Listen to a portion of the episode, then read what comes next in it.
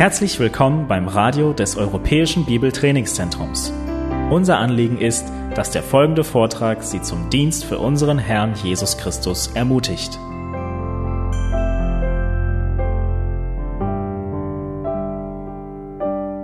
Es gibt im Internet mehrere äh, Plattformen, die als Sozialmedien genannt werden, wo Menschen einiges über sich selbst schildern können. Und es gibt so ein Profil, zum Beispiel bei Facebook oder Twitter, wo man seinen Status angeben kann. Und damit ist gemeint, ob man in einer Beziehung ist oder nicht. Und manche schreiben da, dass sie, sie schreiben gar nichts. Äh, manche schreiben, dass sie verheiratet sind, andere Single, manche schreiben geschieden. Äh, und ich glaube, dass viele Menschen in dieser Gemeinde oder nicht viele, einige in dieser Gemeinde würden sich freuen, wenn sie schreiben dürften, in einer Beziehung, mindestens. Äh, unsere Singles werden immer weniger. Und äh, wir freuen uns darüber und wir beten auch ständig dafür, dass der Herr ihnen einen gläubigen Ehepartner schenkt. Aber die Tatsache ist, dass es viele Christen weltweit gesehen gibt, die den Status haben Single würden aber gerne in einer Beziehung schreiben oder sogar verheiratet schreiben dürfen auf ihrem Facebook-Seite. Und so in unserem Text für heute geht es um diese Sache Single sein. Und was ich als Titel der äh, heutigen Predigt gegeben habe, ist, dein Status in diesem Leben ist zweitrangig. Dein Status in diesem Leben ist zweitrangig. Und ich möchte euch bitten, 1. Korinther Kapitel 7, Vers 25 aufzuschlagen. Endlich dürfen wir unsere Betrachtung von 1. Korinther 7 fortsetzen. Ich freue mich darüber. Ich hatte zwei Einladungen äh, wahrnehmen müssen und äh, war deswegen außerhalb der Gemeinde am Dienen. Aber jetzt dürfen wir hier fortsetzen. 1. Korinther 7 ab Vers 25. Über die Jungfrauen aber habe ich kein Gebot des Herrn. Ich gebe aber eine Meinung als einer, der vom Herrn die Barmherzigkeit empfangen hat, vertrauenswürdig zu sein. Ich meine nun, dass dies um der gegenwärtigen Not willen gut ist, dass es für einen Menschen gut ist, so zu sein. Bist du an eine Frau gebunden? so suche nicht loszuwerden. Bist du frei von einer Frau, so suche keine Frau. Wenn du aber doch heiratest, so sündigst du nicht. Und wenn die Jungfrau heiratet, so sündigt sie nicht. Aber solche werden Bedrängnis für das Fleisch haben. Ich aber schöne, schone euch. Dies aber sage ich, Brüder, die Zeit ist begrenzt, dass künftig die, die Frauen haben, seien, als hätten sie keine. Und die Weinenden, als weinten sie nicht, und die sich Freuenden, als freuten sie sich nicht, und die Kaufenden, als behielten sie es nicht, und die, die die Welt nützenden, oder Entschuldigung, und die, die Welt nützenden, als benützten sie sie nicht. Denn die Gestalt dieser Welt vergeht. Ich will aber, dass ihr ohne Sorge seid. Der Unverheiratete ist für die Sache des Herrn besorgt, wie er dem Herrn gefallen möge. Der Verheiratete aber ist und die Dinge der Welt besorgt, wie er der Frau gefallen möge. Und so ist er geteilt. Die unverheiratete Frau und die Jungfrau ist für die Sache des Herrn besorgt, damit sie heilig sei an Leib und Geist. Die Verheiratete aber ist für die Sache der Welt besorgt, wie sie dem Mann gefallen möge. Dies aber sage ich zu eurem eigenen Nützen nicht um euch eine Schlinge überzuwerfen, sondern damit ihr ehrbar und beständig ohne Ablenkung beim Herrn bleibt. Wenn aber jemand denkt, er handle ungeziemend mit seiner Jungfrau, wenn er in der Vollkraft steht, und es muss so geschehen, so tue er, was er will, er sündigt nicht, sie sollen heiraten. Wer aber im Herzen feststeht und keine Not, sondern Macht hat über seinen eigenen Willen und dies in seinem Herzen beschlossen hat, seine Jungfrau zu bewahren, der handelt gut. Also wer seine Jungfrau heiratet, handelt gut, und wer sie nicht heiratet, wird besser handeln. Eine Frau ist gebunden, solange ihr Mann lebt, wenn aber der Mann entschlafen ist, so ist sie frei, sich zu verheiraten, an wen sie will, nur im Herrn muss es geschehen. Glückseliger ist sie aber, wenn sie so bleibt, nach meiner Meinung. Ich denke aber, dass auch ich Gottes Geist habe. Also auch in diesem Abschnitt, den wir gerade gelesen haben, sehen wir das Prinzip des Bleibens, das Paulus durch das ganze Kapitel wie ein roter Faden zieht. Äh, in den ersten sieben Versen hat Paulus das Thema angesprochen, dass, wenn es, dass es doch gut ist, dass ein Mann ein, keine Frau berührt, es sei denn, dass er mit ihr verheiratet ist. Dann sollen sie sich gegenseitig befriedigen innerhalb der Ehe. Und er sagt natürlich, dass sie in der Ehe bleiben sollen und sie sich als Ehepartner verhalten sollen. Und in Vers 8 lesen wir, ich sage aber den Unverheirateten und den Witwen, es ist gut für sie, wenn sie bleiben wie ich. Und so Paulus äh, fängt hier schon an, das Thema des Bleibens äh, zu erwähnen. Und dann in den nächsten Abschnitt, wo er zu Verheirateten spricht, sagt er, was Jesus dazu sagte, nämlich, dass wer verheiratet ist, soll so auch so bleiben innerhalb der Ehe. Und das sehen wir in Vers 11. Es steht hier, wenn sie aber doch, hier ist die schlechte Übersetzung, äh, nur die ursprüngliche Martin Luther Bibel hat das richtige und die englischen Übersetzungen. Wenn sie aber sich doch scheiden lässt, wäre die richtige Übersetzung, so bleibe sie unverheiratet oder versöhne sich mit dem Mann. Und so hier haben wir auch wieder das Prinzip des Bleibens. Und dann in den Versen 12 bis 16 äh, wo Paulus zu den übrigen Verheirateten, die in dem Fall heißt es, sie sind mit Ungläubigen verheiratet, dann sagt er, die sollen, wenn es möglich ist, in der Beziehung, in der Ehe auch bleiben. Und dann die Verse 17 bis 24, in diesem gesamten Abschnitt erklärt Paulus, was er mit diesem Prinzip des Bleibens meint. Vers 17, doch wie der Herr einem jeden zugeteilt hat, wie Gott einen jeden berufen hat, so wandle er. Vers 20, jeder bleibe in dem Stand oder in dem Status, in dem er berufen worden ist. Und dann Vers 24, worin jeder berufen worden ist, Brüder, darin soll er vor Gott bleiben. Und so das Prinzip des Bleibens geht komplett durch Kapitel 7 und wir sehen das auch in unserem Abschnitt für heute. Wir sehen das in Vers 26, wo es steht, ich meine nun, dass dies um der gegenwärtigen Not willen gut ist, dass es für einen Menschen gut ist, so zu sein. Das heißt, so zu bleiben, wie er ist, nämlich in diesem Fall Single. Und auch in Vers 40 nochmal, glückselige ist sie, das heißt die Witwe, wenn sie so bleibt.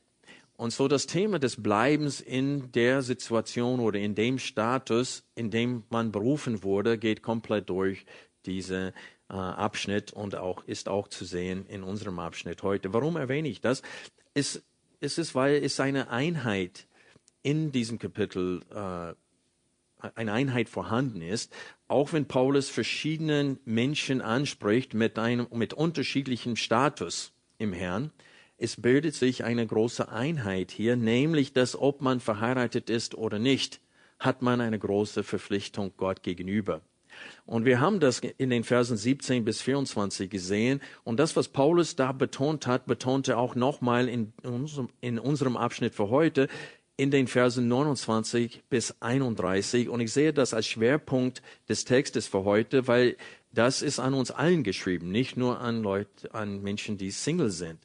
Denn es steht hier, dies aber sage ich, Brüder, die Zeit ist begrenzt oder gekürzt, dass künftig, das heißt von nun an, die, Fra die, die Frauen haben, seien, als hätten sie keine. Und so hier sagt Paulus, selbst die, die verheiratet sind, sollen sich in einer gewissen Hinsicht als unverheiratet betrachten. Und ich glaube, dass Paulus genau das meint, was er schon in den Versen 17 bis 24 geschrieben hat. Ob du Sklave oder Freier bist, ob du Jude äh, oder Heide bist, das alles spielt keine Rolle. Was, was wichtig ist, ist, ob ihr Gott von ganzem Herzen gehorcht und ob sein Wille im Mittelpunkt in deinem Leben steht. Und so deswegen habe ich der Predigt heute den Titel gegeben, Dein Status in diesem Leben ist zweitrangig. Was zählt, ist der Gehorsam Gott gegenüber. Bevor wir jetzt mit unserem Text beginnen, möchte ich ein paar Aussagen des Textes äh, weiter an euch geben. Ich habe selbst versucht, den Inhalt zusammenzufassen und ich habe drei Aussagen formuliert für euch. Erstens, ob man heiratet oder bewusst Single bleibt, ist es keine Sünde. Das wird hier mehrmals betont. Wir sehen das zum Beispiel in Vers 28. Wenn du aber doch heiratest, so sündigst du nicht. Und wenn die Jungfrau heiratet, so sündigt sie nicht. Das gleiche lesen wir in Vers 36, wo es steht, und es muss so geschehen, so tue er, was er will, er sündigt nicht, sie sollen heiraten. Und so man sieht hier, dass ob man Single bleibt, ganz bewusst im Herrn, oder ob man heiratet, es ist keine Sünde. Beides ist erlaubt, der Mensch soll selbst entscheiden. Zweite Aussage, wer Single bleiben kann, soll es aus zwei Gründen tun. Erstens wegen der gegenwärtigen Not und zweitens, weil er Gott mit weniger Ablenkung dienen kann. Äh, das wollen wir genauer betrachten in unserem Text heute. Und dann dritte Aus, die dritte Aussage, ob ein Christ verheiratet oder Single ist ob er reich oder arm ist, ob er sich gerade freut oder trauert, soll jeder Christ Gottes Perspektive bezüglich der Zeit und Ewigkeit haben. Jeder Christ soll im Licht des ewigen Ratschlusses Gottes leben, so dass sein Status in diesem Leben stets zweitrangig ist. Und ich glaube, dass das Wahrheiten sind, die wir zum Herzen nehmen sollen aus diesem Text heute. Und so jetzt beginnen wir unsere Betrachtung der Verse 25 bis 40, indem wir feststellen, welche Frage Paulus hier beantwortet. Ich bin der Überzeugung, dass Paulus folgende Frage hier beantwortet, nämlich, sollen verlobte Paare heiraten oder Single bleiben? Ich wiederhole die Frage. Sollen verlobte Paare, das heißt Menschen, die von den Eltern her oder wahrscheinlich in, in, in der Antike durch die Eltern schon einander versprochen waren und es schon vorgesehen ist, von Kindheit an, dass die beiden heiraten sollen und das abgesprochen ist, so wie zwischen Maria und Josef. Die waren schon verlobt, ehe sie verheiratet waren und er hatte überlegt, sich von ihr äh, sich scheiden zu lassen. Das heißt, die Verlobung damals war sehr, sehr ernst gesehen. Das war, äh, es war nicht so leicht rückgängig zu machen wie heute. Und ich glaube, dass äh, solche Beziehungen hier gemeint sind. Ich möchte das anhand des Zusammenhangs erklären, warum ich äh, meine, dass Paulus diese, Situation, nämlich verlobte Paare, hier anspricht. Erstens, lass uns den Begriff Jungfrauen betrachten, hier in Vers 25. Es steht hier, über die Jungfrauen aber habe ich kein Gebot des Herrn. Das Wort ist hier in der Mehrzahl und ist auch weiblich. Und der Begriff kommt auch in den Versen 28, 34, 36, 37 und 38 vor in der Einzahl. Das heißt, noch fünf weitere Meile wird das Wort hier in diesem Zusammenhang verwendet. Jedes Mal aber weiblich. Der Begriff äh, Jungfrau kann in Bezug auf Männern verwendet werden, wie in Offenbarung Kapitel 14, Vers 4. Äh, aber da steht es in männlichen Form. So, manche Ausleger sagen, dass dieser Begriff Jungfrauen hier bezieht sich nur auf die Frauen, die zu gewissen Männern versprochen waren. Äh, aber ob dieser Begriff begrenzt werden soll in diesem Text auf nur die Frauen, die einem Mann versprochen waren, äh, ist doch so zu verstehen ist oder nicht, äh, ist es klar in dem Zusammenhang, dass beide gemeint sind, nämlich der Mann und die Frau. Ähm, und so mit diesem Begriff Jungfrauen, manche Übersetzer äh, übersetzen es sogar in diesem Fall ähm, die Verlobten. Weil in diesem Zusammenhang ist es deutlich, dass es darum geht. Besonders wenn wir die Verse 36 bis 38 nochmal kurz betrachten. Es steht hier, wenn aber jemand denkt, er handle ungeziemt mit seiner Jungfrau, wenn und hier in der Befehle steht es, wenn er in der Vollkraft steht, in den meisten deutschen Übersetzungen und in den meisten englischen steht es andersrum, nämlich, und wenn er meint, dass er äh, ungeziemt sich verhält äh, äh, der Jungfrau gegenüber, weil sie langsam zu alt wird, ähm, dann steht es, soll er heiraten. Er sündigt dabei nicht. Vers 37, wer aber im Herzen feststeht und keine Not, sondern Macht hat über seinen eigenen Willen und dies in seinem Herzen beschlossen hat, seine Jungfrau zu bewahren, der handelt gut. Das heißt, sie gehört ihm, die wurde ihm versprochen, aber er entscheidet, sie trotzdem nicht zu heiraten, was in der Kultur große Probleme hervorrufen konnte. Und so, das ist die Frage, die Paulus jetzt hier behandelt. Ist es einem erlaubt, diese vorgesehene Ehe, dieses Versprechen, äh, ist es einem erlaubt zu sagen, nein, das, ich verzichte darauf. Ich will, ich will sie doch nicht heiraten. Oder sollen sie heiraten? Und deswegen verstehe ich die Frage, die Paulus hier in diesem gesamten Abschnitt, das heißt bis Vers 38 behandelt, äh, diese Frage, nämlich, sollen verlobte Paare heiraten oder Single bleiben? Paulus betont, dass seine Antwort hier nur eine Meinung ist. Wir sehen das hier in Vers 26, wo es steht, ich meine nun, äh, das heißt, dass es seine Meinung ist. Und auch in Vers 25, wo er sagte, ich, ich gebe aber eine Meinung als einer, der vom Herrn die Barmherzigkeit empfangen hat, vertrauenswürdig zu sein. Paulus sagte, ich bin nicht umsonst als Apostel Jesu Christi eingesetzt worden. Ich habe Weisheit von Gott, auch wenn ich nicht eine, eine, eine, eine klare Offenbarung von dem Herrn haben bezüglich dieser Frage. Und wir sehen das nochmal am Ende des Abschnittes in Vers 40, wo er sagt, glückseliger ist sie aber, wenn sie so bleibt, nach meiner Meinung. Ich denke aber, dass auch ich Gottes Geist habe.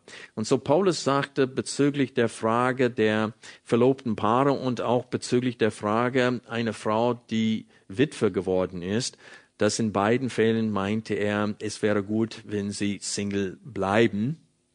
Und er meinte, dass er auch Gottes äh, Geist hat, äh, das heißt, dass, dass das, was er hier an Rat weitergibt, dass das von Gott gewollt ist. Und so Paulus fängt an, indem er sagt, was er jetzt sagt, ist kein Befehl, sondern eine Meinung. Es ist ein Rat. Aber sein Rat endet hier nicht. Er geht durch und er sagt, wenn das der Fall ist bei dir, dann heiratet.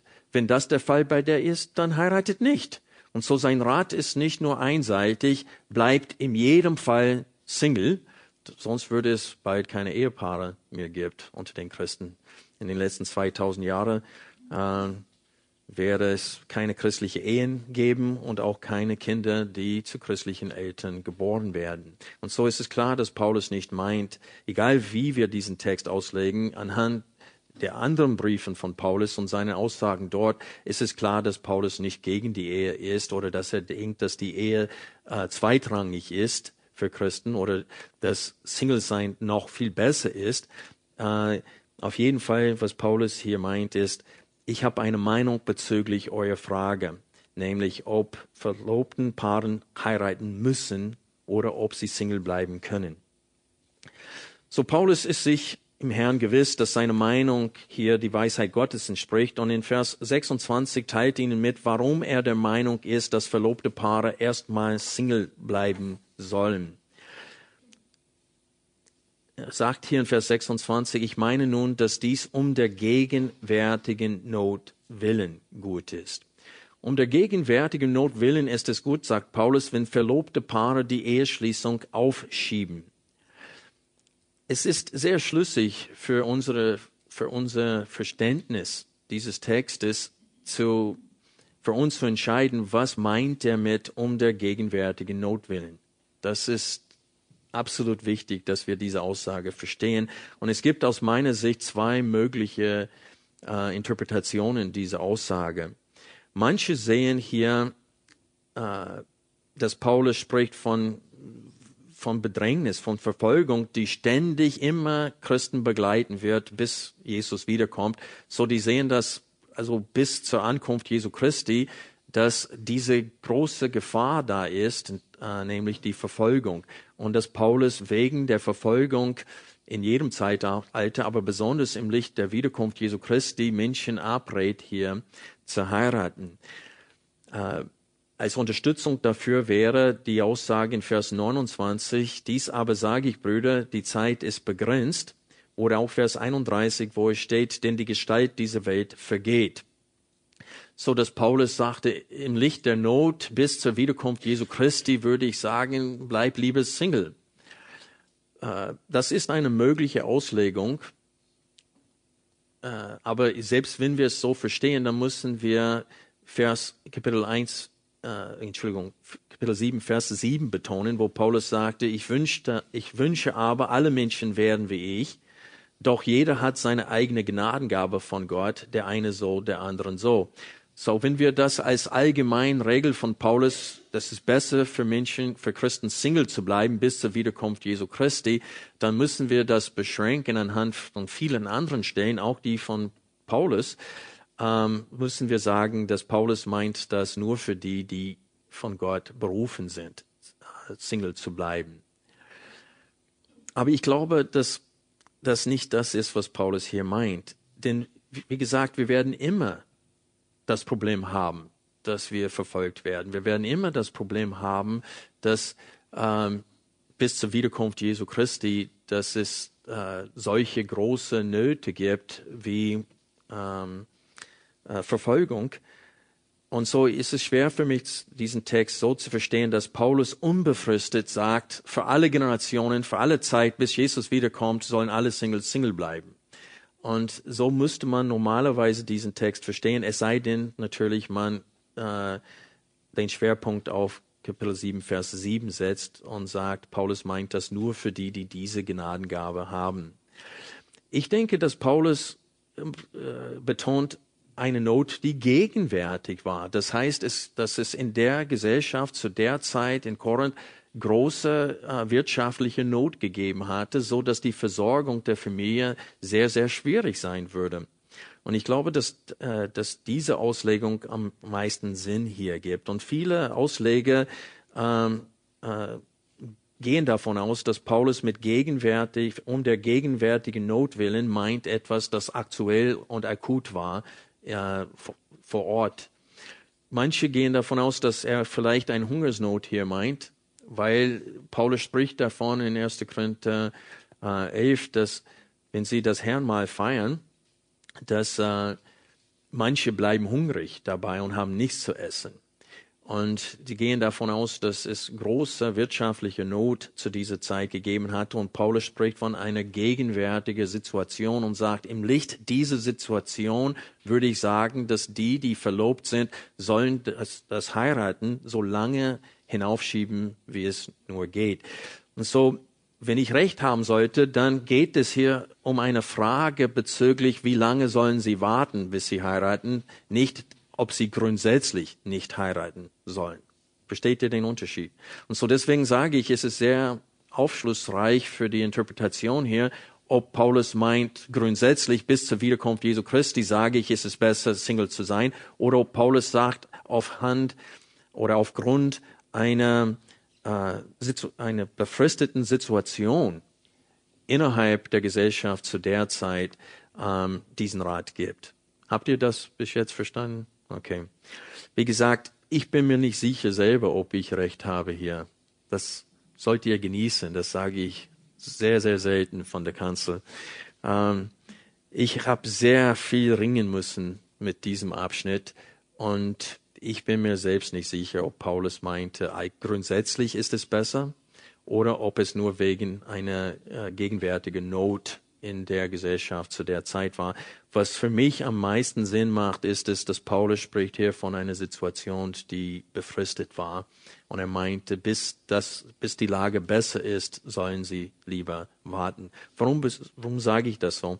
Weil an anderen Stellen sagt Paulus klar und deutlich, dass Witwen zum Beispiel heiraten sollen. In 1 Timotheus 5, Vers 8, er sagte, besonders jüngere Witwen sollen sofort wieder heiraten.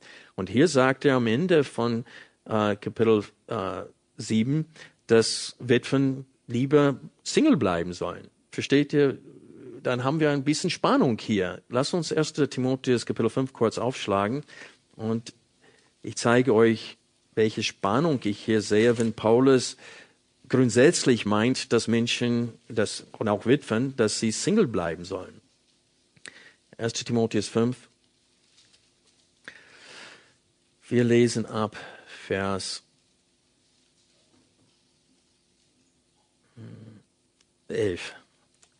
Hier schreibt Paulus, jüngere Witwen aber weise ab, denn wenn sie Christus zuwider üppig geworden sind, wollen sie heiraten und fallen unter das Urteil, dass sie das erste Gelobnis verworfen haben. Ich verstehe den Text so, dass um in der Gemeinde in eine gewisse Liste als Dienerin äh, eingetragen zu werden, ähm, mussten die Frauen sich dafür entscheiden, nicht zu heiraten. Und manche Witwen wollten sich in diese Liste eintragen und Paulus gibt Voraussetzungen dafür ab und sagt, die müssen über 60 Jahre alt, sie müssten Frau eines Mannes gewesen sein und so weiter. Und die Liste ist sehr ähnlich wie die Qualifikationen für einen Ältesten in Kapitel 3. Aber ab Vers 12 lesen wir weiter, oder Vers 13, Zugleich aber lernen sie auch müßig in den Häusern umherzulaufen, nicht allein aber müßig, sondern auch geschwätzig und vorwitzig, indem sie reden, was sich nicht ziemt. Ich will nun, dass jüngere Witwen heiraten, Kinder gebären, den Haushalt führen, dem Widersacher keinen Anlass zur Schmähung geben, denn schon haben sich einige abgewandt dem Satan nach. Und so wir sehen hier, dass äh, das scheint ein Widerspruch zu sein zu dem, was Paulus dann in Vers 40 schreibt, wenn er sagt, glückseliger ist aber die Witwe, wenn sie so bleibt, nach meiner Meinung. Das heißt, dass wenn sie Single bleibt. Und so es scheint mir, als ob Paulus hier sagt, wegen der gegenwärtigen Not, sage ich, ist es besser, wenn ihr erstmal Single bleibt. Aber wie gesagt, eine vernünftige Erklärung wäre, Paulus spricht hier nur von denen, die, wie er in Vers 7, 1. Korinther 7, Vers 7 gemeint sind, nämlich die, die eine Gnadengabe von Gott haben, ähm, so dass sie keinen Drang haben zu heiraten. Wir betrachten den Text weiterhin. In Vers 27 sagt Paulus, bist du an eine Frau gebunden, das heißt, bist du verheiratet, so suche nicht loszuwerden. Das hat er bis jetzt auch schon gesagt. Bist du frei von einer Frau, so suche keine Frau. Und so Paulus gibt ein, nochmal betonte das Prinzip, bleibe in dem Zustand oder in dem Status, in dem du äh, zum Glauben gekommen bist. Dann Vers 28, wenn du aber doch heiratest, so sündest du dich nicht. Und wenn die Jungfrau heiratet, so sündigt sie nicht aber solche werden Bedrängnis für das Fleisch haben, ich aber möchte euch schonen. Und so dieses Bedrängnis für das Fleisch würde ich in Verbindung mit gegenwärtigem Not verstehen. Wie man gegenwärtigen Not auslegt, muss man auch dann äh, Bedrängnis für das Fleisch auch hier so verstehen. Und so, wenn es, äh, wenn er allgemein meint, dass das Leben viel schwerer ist äh, in der Verfolgung, in Leid für Menschen, die verheiratet sind, ähm, dann ist das genau das, was er hier auch mit Bedrängnis für das Fleisch meint. Wenn wir den nächsten Abschnitt betrachten, nämlich ab Vers äh, äh, 29, sehen wir, dass Paulus betonen will, ob Single oder verheiratet, sollen alle Christen Pilger hier auf Erden sein. Seht ihr das ab Vers 29? Ich würde ein, äh, die Verse 9, äh, den Versen 29 bis 31 den Überschrift geben. Wir alle sollen als Pilger leben, ob wir verheiratet sind oder nicht. Ich lese diese Verse nochmal vor. Dies aber sage ich, Brüder, die Zeit ist begrenzt, dass künftig die, die Frauen haben, seien, als hätten sie keine, und die Weinenden, als weinten sie nicht und die sich freunden, als freuten sie sich nicht, und die Kaufenden, als behielten sie es nicht, und die die Welt nützenden, als benützten sie sie nicht, denn die Gestalt dieser Welt vergeht. Simon Kistemacher in seinem Kommentar fügt ein Wort hinzu zu diesen Übersetzung und äh, in seiner Übersetzung und ich finde, dass der Text viel klarer liest dadurch. Er fügt das Wort selbst hinzu. In Vers 29, dies aber sage ich, Brüder, die Zeit ist begrenzt, dass von nun an selbst die, die Frauen haben, seien, als hätten sie keine.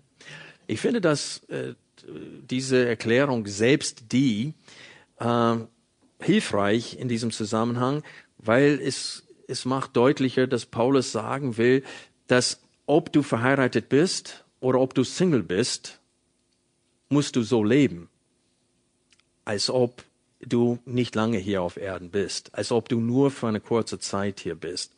Und ich denke, wenn wir die anderen Bereiche hier betrachten, wenn er sagt, zum Beispiel die, die, die Weinenden, als weinten sie nicht, das heißt Menschen, die eine ganz, ganz schwierige Zeit durchmachen hier auf Erden und es geht ihnen ganz schrecklich, der sagte, die sollen leben, als ob es ihnen nicht schrecklich geht.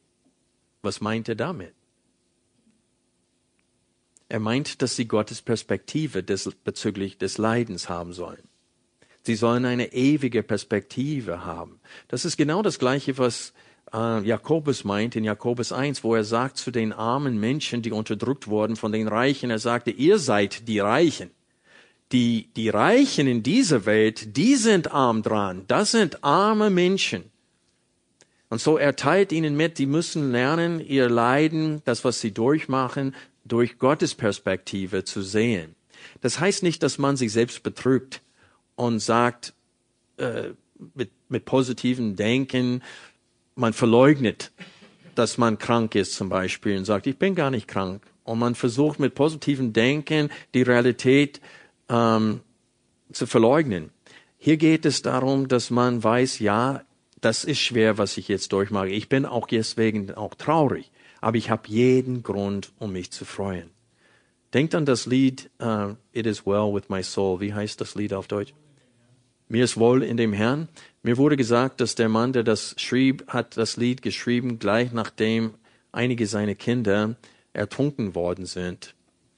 Und äh, er sagte, es geht mir trotzdem gut im Herrn, obwohl ich gerade meine Töchter verloren habe.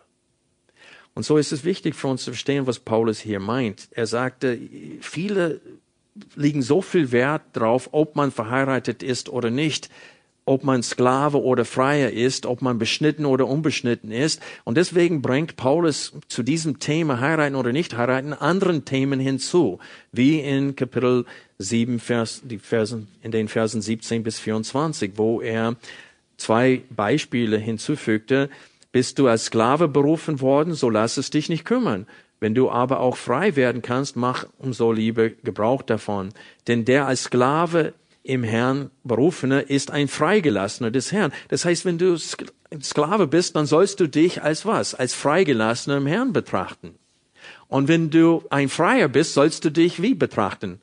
Als Sklave Gottes. Und so, ich sehe hier in den Versen 29 bis 31 eine Wiederholung dessen, was Paulus bereits betont hat in den Versen 17 bis 24.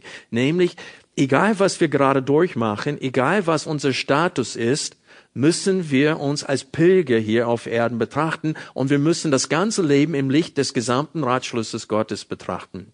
Im Licht der Ewigkeit sollen wir das, was wir gerade durchmachen, betrachten. Und so er sagt ihnen, wenn, wenn du traurig bist, sollst du dich freuen. Und wenn du dich freust, dann sollst du traurig sein.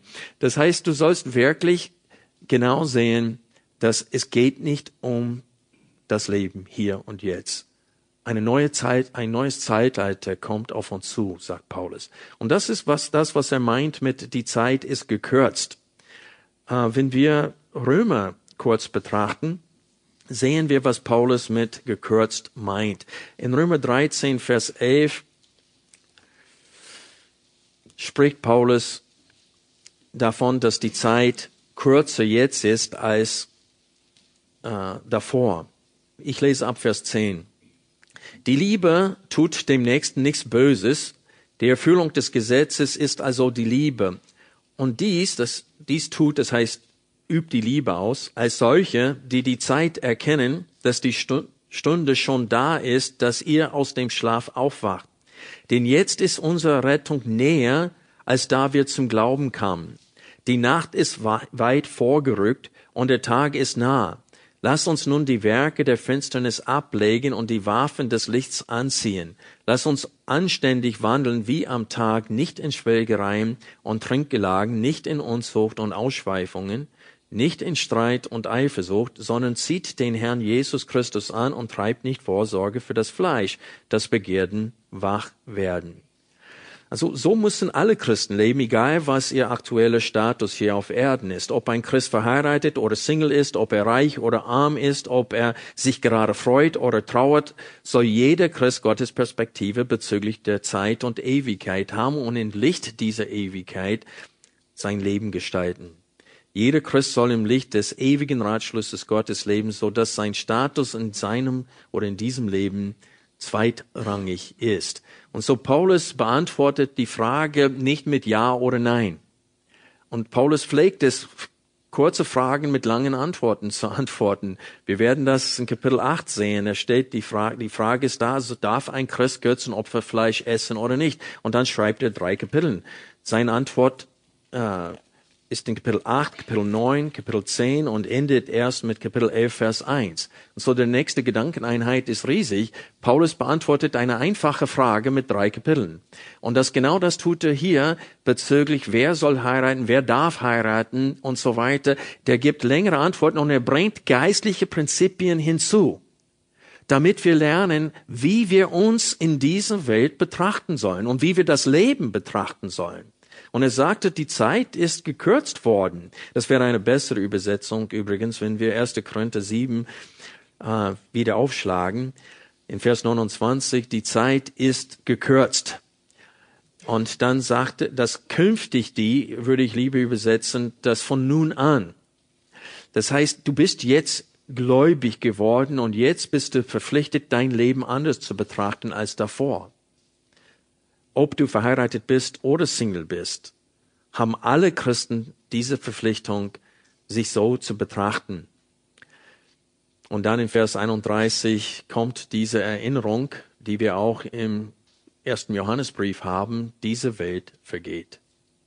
Aber der Mensch, der den Willen Gottes tut, der bleibt in Ewigkeit. Und das ist, was Paulus ihnen aufs Herz legen möchte hier. Ich möchte diese Perspektive, die Paulus uns allen auf dem Herzen legen möchte heute, illustrieren. Mein Schwager David Vocht, ihr habt ihn vielleicht neulich bei dem Gemeindefeier kennengelernt und die, die von Anfang an dabei waren, kennen ihn sehr gut. Der ist vom, vom Beruf her Tischler und in Kanada hat er sich spezialisiert auf Hand, äh, was ist die Mehrzahl von Handlauf? Hand, Handläufe. Und das heißt, für diese ganz teuer und schicke Holztreppen macht er diese Handlauf. Und viele Menschen ziehen nach Kelowna, wo er wohnt in Kanada, äh, wenn sie auf Rente gehen und sie wollen dann ihr Traumhaus bauen. Und dann investieren sie sehr viel und für sie soll diese Holztreppe ein Schmuckstück sein für das Haus. Und David hatte einen Auftrag gehabt und als er diesen Handlauf gemacht hatte, die Frau hat ihm ständig genervt dabei. Die hat die ganze Zeit genau zugeguckt, wie er alles macht, ob er das genau richtig schliff oder nicht. Und sie war so pinglich, die, sie hat ihn langsam nervös gemacht. Und er hat diese Frau angeschaut und hat gesagt, sind Sie eine Christen? Und sie sagte, ja. Und er sagte, Sie verhalten sich nicht wie ein Christ. Und sie sagte, was meinen Sie? Und er sagte, Sie betrachten diese Treppe, als ob Sie es mitnehmen werden. Und die war er zuerst richtig beleidigt und sauer auf ihn und sie ist weggegangen. Und dann sagt er, nach einer gewissen Zeit kam sie wieder und er konnte sehen, dass sie geheult hatte. Und sie hat sich bei ihm bedankt und hat gesagt, danke dir, dass du mich daran erinnerst, dass ich nichts mitnehmen werde aus diesem Welt. Und das ist das, was Paulus tut hier, wenn er sagt in Vers 30, und die Kaufenden, als behielten sie es nicht. Und die, die Welt nützenden, als benützten sie sie nicht. Und so, wir müssen, ob wir heiraten oder nicht heiraten, diese Perspektive haben. Und ich weiß, ich will euch, die Single sind, und vielleicht etwas längere Zeit Single gewesen sind, wo manche sogar vielleicht die Befürchtung haben, dass der Zug ab, schon abgefahren ist. Man soll wissen, Gott sieht jeden Christ als wertvoll und nützlich für sein Reich, ob er verheiratet ist oder nicht. Und das ist sehr wichtig, dass wir diesen Status keinen Wert geben, den die Welt diesen Status gibt. Wir sollen biblisch denken und nicht wie die Welt denkt. Und so Paulus steht, sagt, dass wir müssen richtig über das Thema heiraten oder Single bleiben denken. Und er gibt uns Gründe, warum es nützlich ist für Menschen, Single zu bleiben, wenn wir ab Vers 32 weiterlesen. Es steht, der Verheirat, der, äh, Entschuldigung, ich will aber, dass ihr ohne Sorgen seid. Ich will aber, dass ihr ohne Sorgen seid. Und dann wir lesen äh, in Vers 35 ohne Ablenkung beim Herrn bleibt.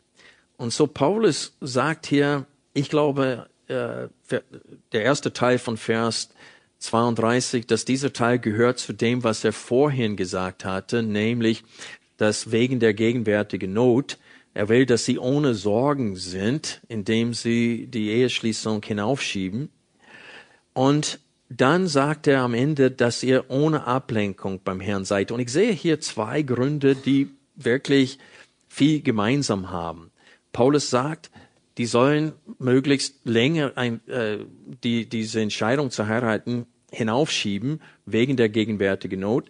Und er sagte, der Grund, warum ich das euch sage, ist, weil ich will, dass ihr ohne Sorge seid. Wenn einer jetzt heiratet und nicht einen Job hat und nicht die Möglichkeit hat, sich um die Frau, äh, für die Frau zu sorgen, dann wird er nur große Sorge haben.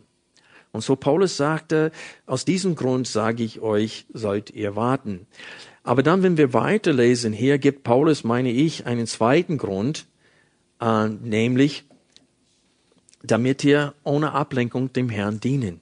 Wir lesen äh, ab dem zweiten Teil von Vers 32, der Unverheiratete ist für die Sache, eigentlich ist es Mehrzahl, die Sachen des Herrn besorgt, wie er dem Herrn gefallen möge. Der Verheiratete aber ist und die Sachen der Welt besorgt, wie er der Frau gefallen möge.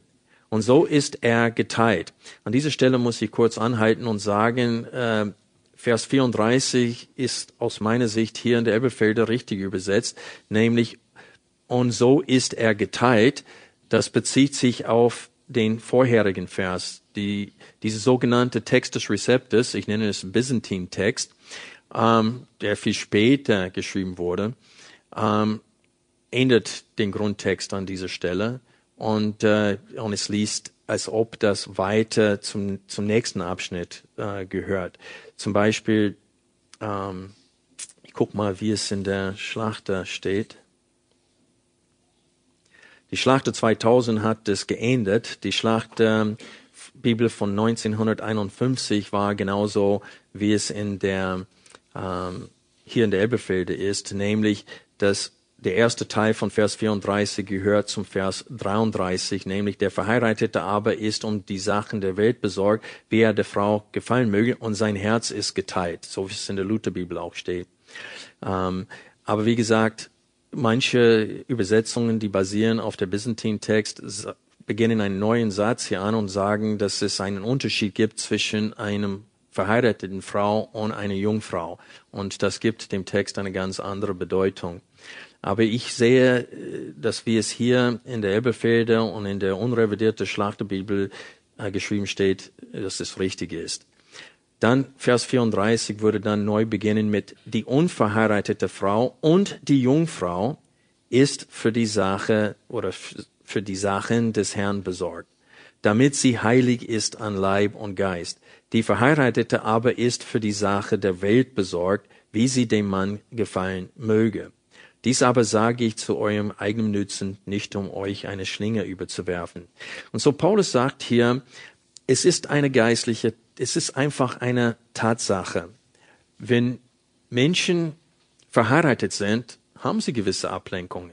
Die können nicht jeden Abend weg sein für irgendwelche Sache des Herrn. Die müssen auch zu Hause sein. Sie müssen das tun, was André heute über Kindererziehung gesagt hat, anhand von äh, 5. Mose Kapitel 6 tun. Die müssen da sein für die Frau, die müssen da sein für die Kinder und sie können nicht wie Paulus und Barnabas und Timotheus ständig unterwegs sein. Sie müssen auch für ihre Familie da sein. Und das ist eine Realität. Paulus tadelt nicht und sagt, es ist jämmerlich, dass es so ist. Der macht es deutlich, dass es so, es soll so sein. Und Paulus, wenn er das Wort Sorge verwendet, der verwendet das in diesem Text viermal, äh, in, den, in den Versen 32 bis 35 verwendet er das Wort besorgt um etwas äh, viermal. Und wenn Paulus das Wort außerhalb des, dieses Zusammenhangs verwendet, äh, meint er das im positiven Sinne. Zum Beispiel in 1. Korinther 12, Vers 25 lesen wir, damit keine Spaltung im Leib ist, sondern die Glieder dieselbe Sorge füreinander haben. Das ist dasselbe Wort hier, dass wir Sorge füreinander haben. Und dann in Philipper 2, Vers 20 lesen wir, denn ich habe keinen ihm Gleichgesinnten, er spricht bezüglich Timotheus, der aufrichtig für das euer besorgt sein wird. Und so Paulus verwendet das auch hier in diesem Zusammenhang als positiv. Es ist positiv, es ist gut, wenn ein Mann besorgt ist für seine Frau und sich Gedanken macht, wie kann ich meiner Frau gefallen? Und es ist auch gut und richtig und geistlich, wenn eine Frau sich Gedanken macht, wie, darüber, wie kann ich meinem Mann gefallen? Und so ist es, Paulus will nicht hier sagen, dass, äh, ich würde es so formulieren, Paulus erwähnt dies als Realität einer geistlichen Ehe und nicht als eine bedauerliche Tatsache in den meisten Ehen. Er sagte, es ist einfach so. Und so was meint Paulus hier, wenn er sagt, ich will, dass ihr unbesorgt seid oder ohne Ablenkung dem Herrn dienen könnt? Ich glaube, er meint genau das, was er selbst über sich selbst später in 1. Korintherbrief geschrieben hat. Wenn wir 1. Korinther 15 kurz aufschlagen. Paulus erzählt hier, dass das Evangelium, das er verkündigt, ist dieselbe, äh, dasselbe ist, das auch Jesus den anderen Aposteln gegeben hatte. Und ab Vers 9 schrieb er folgendes, denn ich bin der geringste der Apostel, der ich nicht würdig bin, ein Apostel genannt zu werden, weil ich die Gemeinde Gottes verfolgt habe. Aber durch Gottes Gnade bin ich, was ich bin. Und seine Gnade mir gegenüber ist nicht vergeblich gewesen, sondern ich habe viel mehr gearbeitet als sie alle. Wieso? Well, wenn wir 1. Korinther 9 aufschlagen, Paulus in diesem Zusammenhang benutzt er sich selbst als Vorbild von einem, der auf seine Rechte verzichtet. Er hat das Recht auf finanzielle Unterstützung, genau wie manche Christen das Recht haben, Götzenopferfleisch zu essen, weil sie verstehen, da ist nichts dahinter. Aber er sagte, ihr sollt trotzdem auf dieses Recht verzichten. Und er benutzt sich selbst als, als, als Beispiel hier. Und in diesem Zusammenhang spricht er von Käfers und den anderen Aposteln, die alle eine gläubige Frau mitnehmen. Und kann einer euch helf, mir helfen? Vers 4. Wir können ab Vers 4 lesen. Haben wir etwa kein Recht zu essen und zu trinken? Und dann in Vers 5 sagt er, haben wir etwa kein Recht, eine Schwester als Frau mitzunehmen, wie die übrigen Aposteln und die Brüder des Herrn und Käfers? Oder haben allein ich und Barnabas kein Recht, nicht zu arbeiten? Und so Paulus spricht hiervon, dass er und Barnabas sind nicht verheiratet. Die, das war möglich auch der Grund, warum er ausgesandt wurde von, von Jerusalem nach Antiochia, um die Gemeindegründung da zu betreuen, ist, weil es einfacher wäre für ihn, einfach umzuziehen. Und so wir sehen hier, dass Paulus sagte, ich bin eine große Ausnahme, ich und Barnabas. Wir haben keine gläubige Schwester, äh, eine, eine gläubige Schwester zur Frau genommen und wir nehmen sie auch nicht mit auf unsere Reisen, aber die anderen Aposteln tun das. Und so Paulus spricht von sich selbst als große Ausnahme hier. Alle anderen Aposteln sind verheiratet und nehmen sogar ihre Frauen mit auf den Reisen. Und so Paulus, wenn er hier sagt, dass es, dass man dem Herrn mit mir oder mit weniger Ablenkung dienen kann, ist es klar, was er meint. Man kann viel härter arbeiten. Und wir sehen das auch hier in der Gemeinde. So oft, wenn es darum geht, dass Stühle und Tische aufgebaut werden und so weiter, die, die ledig sind, sind da und helfen mit. Und wir sehen, dass sie öfters hier in der Gemeinde sind und dass sie öfters unterwegs sind und dass sie öfters Dinge unternehmen äh, im Leben der Gemeinde, weil sie auch mehr Zeit dafür haben.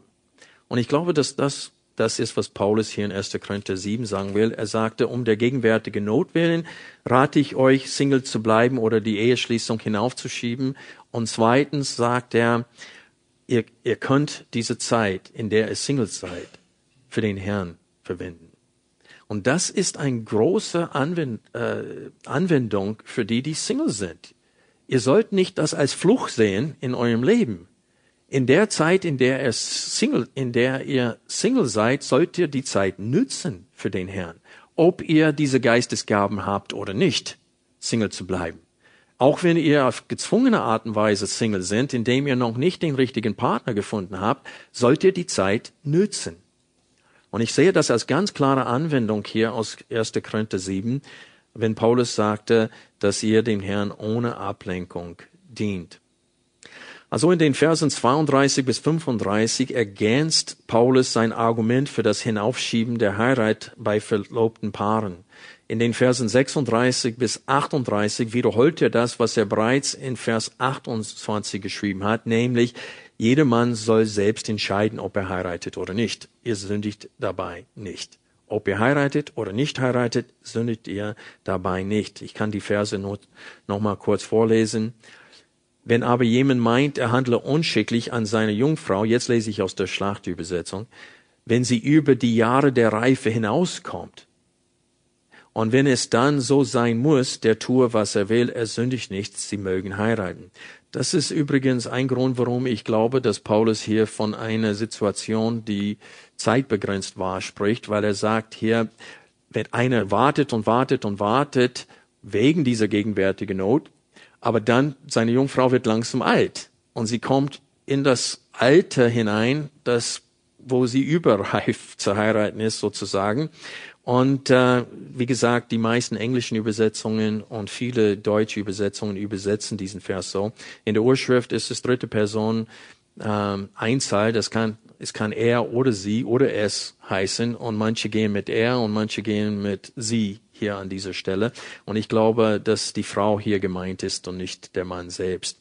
Nämlich, dass wenn er meint, er handelt unziemlich, dass das unfair ist, dass er die Eheschließung hinaufschiebt, dann soll, weil sie immer älter wird, dann sagt er, okay, dann gebe ich nach diesem Druck nach und ich heirate sie jetzt schon, obwohl ich lieber aus finanziellen Gründen oder wegen dieser gegenwärtigen Not lieber länger warten würde. Paulus sagte, dann soll er das tun, wenn er ein schlechtes Gewissen ihr gegenüber hat. Die sind verlobt, die kann keinen anderen Mann heiraten. Ihr müsst das verstehen in diesem Zusammenhang. Und deswegen, manche Männer hatten langsam ein, ein, schlechtes Gewissen. Die Frau will heiraten, er will nicht, aber sie darf keinen anderen heiraten. Sie ist ihm verlobt worden. Und äh, Paulus sagt, in solchen Fällen sündigt ihr nicht, wenn ihr jetzt schon heiratet, auch wenn ihr nicht gerade wisst, wie ihr über die Runde kommen werdet. Und Vers 37, wenn aber einer im Herzen feststeht und keine Not hat, das heißt, er steht nicht unter Druck, zu heiraten, sondern Vollmacht hat, nach seinem eigenen Willen zu handeln und in seinem eigenen Herzen beschlossen hat, seine Jungfrau zu bewahren, er handelt recht. Also wer verheiratet handelt recht, wer aber nicht verheiratet handelt besser. Und jetzt kommen wir zu dem Vers, der in der Vergangenheit von der katholischen Kirche sehr, sehr stark missbraucht wurde. Dieser Vers dient als Grundlage für diesen Heiratsverbot unter Priestern. Und die sagen, es ist besser, wenn man Single bleibt. Und sie haben diese, ähm, dies in dem Zustand jungfräulich zu bleiben als ein, ein Tugend, als Heiligkeit dargestellt. Und das ist nicht das, was Paulus hier meint. Er meinte nur um des Evangeliums willen ist es gut, wenn eine Single bleibt. Aber wir sehen zum Beispiel in der Qualifikationen von einem Ältesten, sagt Paulus, er muss Mann eine Frau sein. Man könnte eher argumentieren, dass ein Pastor heiratet werden muss, anhand dessen, was Paulus an anderen Stellen schreibt. Und so, Paulus sagt auch, dass, äh, dass Dämonen Lehre im, im, im Lauf bringen werden, dass Mensch, die verbieten Menschen zu heiraten und äh, sagen, dass sie äh, gewisses Fleisch äh, verachten sollen und nicht essen sollen. Das ist in 1. Timotheus 4. Und Paulus sagte, das ist äh, die Lehre von Dämonen. Und so Paulus will deutlich machen hier, das ist nur eine Meinung von mir, das ist nur ein Vorschlag für euch wegen der gegenwärtigen Not und weil ihr in dieser Zeit dem Herrn mit weniger Ablenkung dienen könnt. Und er sagte, in, in, wegen dieser zwei Sachen ist es besser, wenn ihr die Eheschließung so lange wie möglich hinaufschiebt, wie es könnt. Ich habe diesen Abschnitt das heißt die Verse 36 bis 38 eigentlich vorher erwähnt. Ich möchte nicht viel länger äh, Zeit dafür nehmen, die zu betrachten. Ich glaube, dass Paulus seine Antwort auf den Punkt hier bringt in diesem Abschnitt, indem er ihnen sagt, dass der verlobte Mann selbst entscheiden soll. Jeder Mann soll selbst entscheiden, ob er heiratet oder nicht. Und ich sehe hier eine Anwendung für uns. Viele Christen fragen sich, ist es der Wille Gottes, dass ich heirate oder ist es nicht der Wille Gottes? Well, Paulus sagte in Vers 7, ich wünsche, alle Menschen wären wie ich, doch jeder hat seine eigenen Gnadengabe. Wenn du so einsam bist und du möchtest heiraten, tu es. Tu etwas auch dafür. Ich hab's satt das Jammern zu hören bei manchen. Eins muss ihr wissen, manche Christen sind Single, weil sie selbst Schuld dran haben, nicht weil Gott das will. Und das ist wichtig. Ich gebe euch eine Illustration dafür. Ich höre immer wieder, wenn ein Christ ein Geschäft aufbaut und pleite wird, dann sagt er, offensichtlich war das nicht der Wille Gottes. Und er schiebt Gott die Schuld in die Schuhe dafür, dass sein Geschäft äh, misslungen ist. Und vielleicht hat er einfach seine Hausaufgaben nicht gemacht und hat ein Geschäft am falschen Ort aufgemacht und so weiter. Gott will die Schuld dafür nicht bekommen. Das ist deine Schuld, dein Versagen. Und so ist es auch bezüglich des Heiraten oder Nicht-Heiraten. Öfters ist es das eigene Versagen. Manche Männer, sie gehen rum total ungepflegt, sie stinken, die die Haare, da ist so viel Fett in den Haaren und so weiter. Und dann fragen sie sich, warum sie keine Frau finden. Ich kann Ihnen klar und deutlich sagen, warum sie keine Frau finden. Ihr Auftreten ist, ist grauenhaft. Manche sind gar nicht fleißig. Die können keine Arbeitsstelle haben. Also, wer möchte einen Mann heiraten, der, der arbeitslos ist? Es ist einfach so. Und so ist es wichtig, dass man versteht, dass ich muss etwas dafür tun, wenn ich heiraten möchte. Nicht nur zu Hause sitzen und beten dafür. Und manche Frauen fragen sich, warum redet der Mann mit mir nicht? Weil es immer noch Sitte ist, dass der Mann der Frau hinterherläuft und nicht umgekehrt.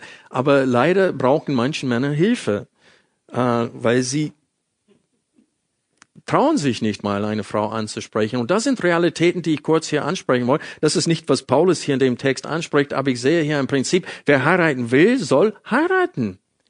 Tue es. Paulus sagt, es liegt in deiner Hand, es liegt in deiner Macht. Tue was dafür.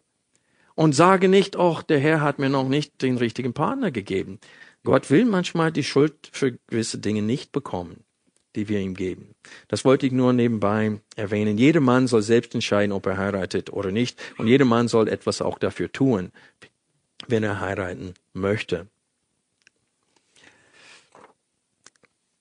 Damit ich nicht noch eine Predigt halten muss über 1. Korinther 7, betrachten wir auch noch, obwohl die Zeit sehr fortgeschritten ist, die letzten zwei Verse bezüglich Witwen. Eine Frau ist gebunden, solange ihr Mann lebt. Hiermit wiederholt er die Lehre Jesu Christi, die er bereits behandelt hatte in den Versen 10 bis 11.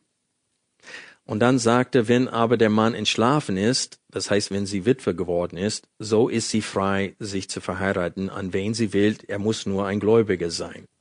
Und so Paulus bringt in Vers 39 die Lehre, die er bereits gelehrt hat, wieder auf den Punkt, obwohl er Witwen bereits angesprochen hatte in Vers 8, erwähnt er sie hier noch einmal und betont, dass wenn sie wieder heiraten, dann sollen sie einen Gläubigen heiraten.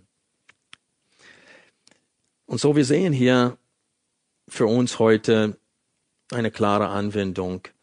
Ich möchte für die Verheirateten sagen, wie seht ihr eure Ehe?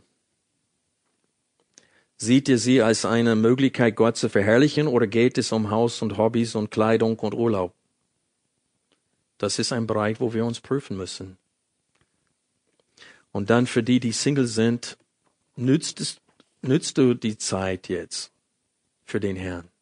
Du bist Single, ja, vielleicht willst du gar nicht Single sein, aber du bist jetzt Single.